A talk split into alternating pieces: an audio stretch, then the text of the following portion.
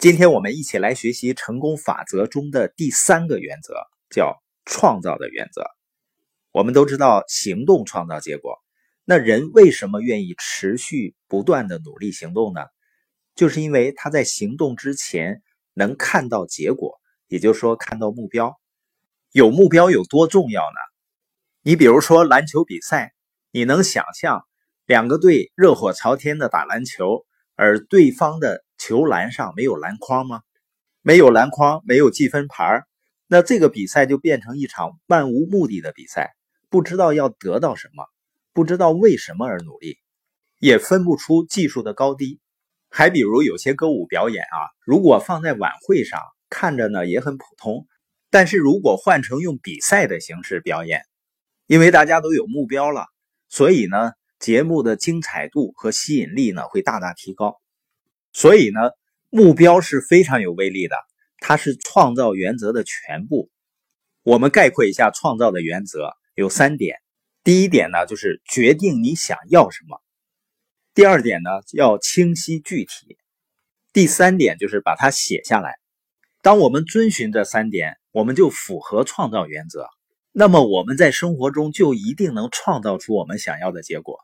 如果我们不遵循这三点，我们就很难得到自己想要的结果了。我们先看一下，决定你想要的是什么。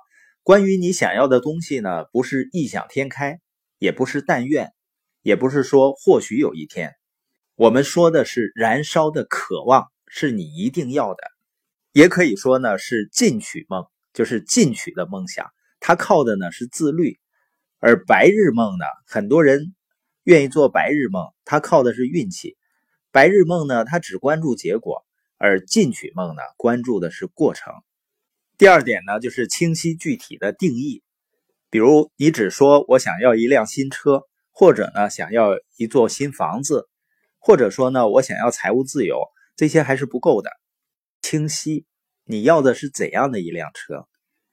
实现财务自由以后，你的生活究竟是什么样子的？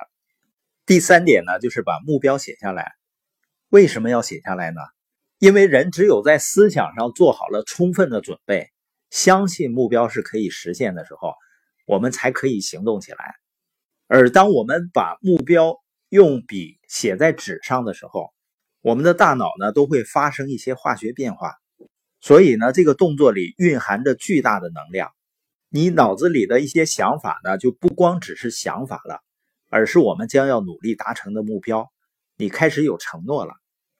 当然呢，不管我们强调多少遍，你需要把目标白纸黑字的写在纸上，仍然会有很多人不这么去做。虽然这个动作很简单，所以呢，很多人就永远无法达成他想要的结果。当我们花时间跟情感能量去充分分析我们的目标，直到能够把它写下来，这个过程呢，就会把我们模糊的想法变成具体的目标。而一个清晰具体的目标，对于实现它呢，有着巨大的好处。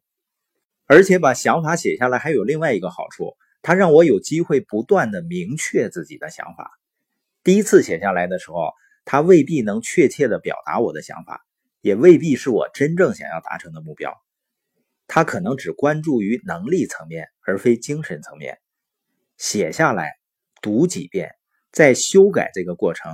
能有助于把目标具象化，描述成它最终能够完全实现的样子，并且这个过程中呢，能促进我们思考如何去达成它，也就能引导我们实实在在的付诸行动了。所以呢，我鼓励你写下自己的目标，即使你现在还不确定它是不是真的有用，你也要试一下，写下来，写下来一年之内你希望发生在你身上的十件事儿。可以是你的生意啊，你的家庭啊，社交啊，健康啊，心理这些方面，写下你希望在未来一年之内发生在你身上的十件事情。使用积极的语态，使用现在时，不要写我希望，也不要写呢我想要，我准备，而是要写成呢我是。我知道呢，有的时候让一个成年人相信并且去做一件简单的。而且对他有巨大帮助的事情并不容易，但是我仍然请你把你的目标写下来。我要看到如果你有机会参加我们的线下交流活动时呢，你是拿着你写有目标的卡片，问我怎样才能更好的达成这些目标？